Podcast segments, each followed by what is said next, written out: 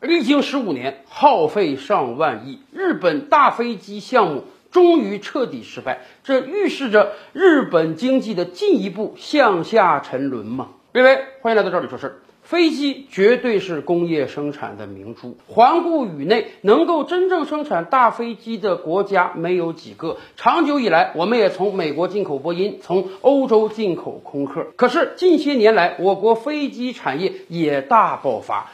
支线飞机 A R G 已经成型了，一年有一百多张以上的订单，而干线飞机 C919 现在也投入到了商业运营之中。可能未来要不了多长时间，我们出游的时候就会乘坐咱们国内自己生产的大飞机了。当然，我们的飞机产业和美欧还有距离。然而，过往几十年间，家电也好，手机也好，电脑也好，汽车也好，轮船也好，在哪一个工业领域上，我们不是从后进到先进，实现弯道超车的？我们是基建狂魔，我们是世界工厂，我我们有能力在每一个发达国家占得优势的产业后来者居上，我们有能力把所有的发达国家通通都粉碎掉。然而，正当我国支线飞机、干线飞机取得巨大成就之时，日本却无奈地宣布，他们的支线飞机项目失败了。就在这两天，日本三菱重工表示，从2008年开始启动，历经15年，耗费了上万亿日元资金的支线日本 MRJ 大飞机项目彻底失败，上万亿日元的投资打了水漂，从此在飞机领域，日本建造不出自己的大飞机了。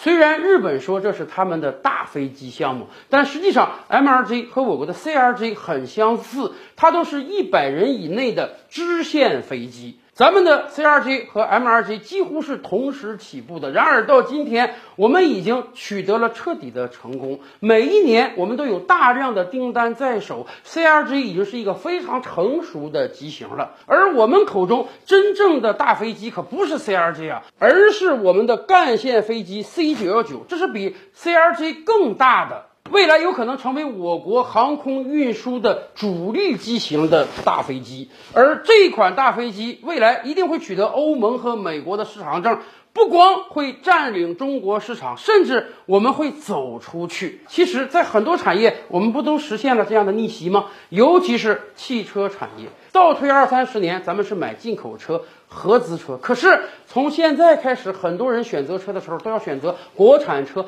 电动车了。甚至有汽车行业的专家就发出断言啊，五年、十年之后，什么丰田、大众，甚至 BBA 都有可能被我们所遗忘。中国人未来买车首选国产车，那几乎是一定的。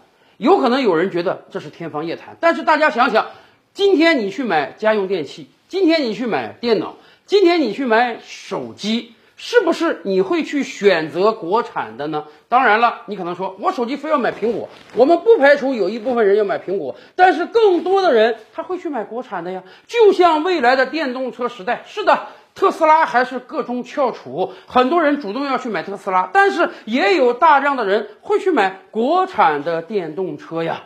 飞机项目又何尝不是这样？虽然今天你出行的时候，要么坐的是空客，要么坐的是波音，你可能对国产大飞机还是多少有点疑虑的。然而，假以时日，五年之后、十年之后呢？哎，那个时候你出行可能坐的真的通通都是国产大飞机啊。而反过来看，日本人用了十五年的时间，花了上万亿的日元，几乎与我们同时起步。播下的是龙种，收获的却是个跳蚤，甚至连跳蚤都没有。因为日本人自己承认，他们这个大飞机项目彻底失败了。为什么呢？原因当然是多样的。上世纪六十年代的时候。日本慢慢发展成了一个工业强国，日本产品成了优质品的代名词，甚至使得很多中国的八零后、九零后对日本商品是有迷思的。大家觉得日本商品就是品质的代名词，可是别忘了，从九十年代开始，日本已经进入到了失落的三十年。大家想想。过往几十年，还有什么日本产品横空出世，让我们感觉到眼前一亮，然后引得大量购买？几乎没有了。我们评价日本经济，经常说过往几十年它似乎点错了科技树，它没有任何建树，它既有房地产的泡沫，它又错失了整个互联网时代。所以呀，当一国经济不断向下沉沦之时，它的工业生产如何为继呀？尤其是今天的日本还陷入到了老龄化和少子化的境地之中。当年的终生雇佣制使得日本的企业。非常的老，日本的企业中中高层管理者通通都是老年人，因为他要论资排辈啊。一个人能不能晋升，主要看你在公司干了多少年，而不是看你能力有多高。这样垂垂老矣的公司怎么能焕发出活力？可是反过来看。日本的年轻人呢？日本每年出生的人口越来越越少，好不容易出生下来活下来的年轻人还有几百万人选择躺平去当了简居族。在这样一个状态之下，日本的经济是一潭死水的，一点点活力都没有的。它如何支撑庞大的工业生产啊？尤其是飞机。飞机制造业那绝对是资金密集型的、技术密集型的，甚至是人力密集型的。而且飞机的制造是需要有庞大的市场的。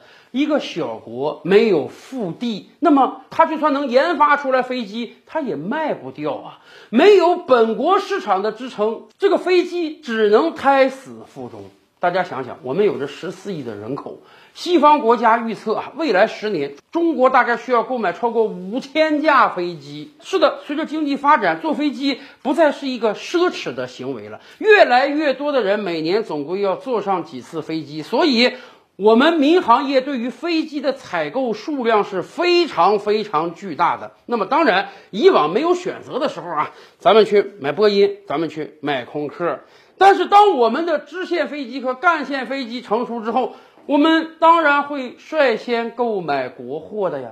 正是因为有着十四亿人的庞大市场，我们有非常大的战略腹地，所以这才能支撑我们的飞机项目迅速的崭露头角。最终，日本失败了，我们成功了。在诸多领域上，我们已经把中国市场抢回来了。甚至比如说手机呀、汽车呀，我们正在抢夺海外市场。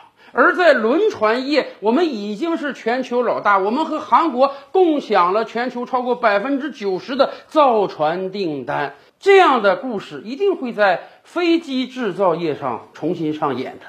可能十年之后、二十年之后，不单我们的国产大飞机会充斥在全国每一个航空公司，甚至我们也要把海外市场抢夺下来。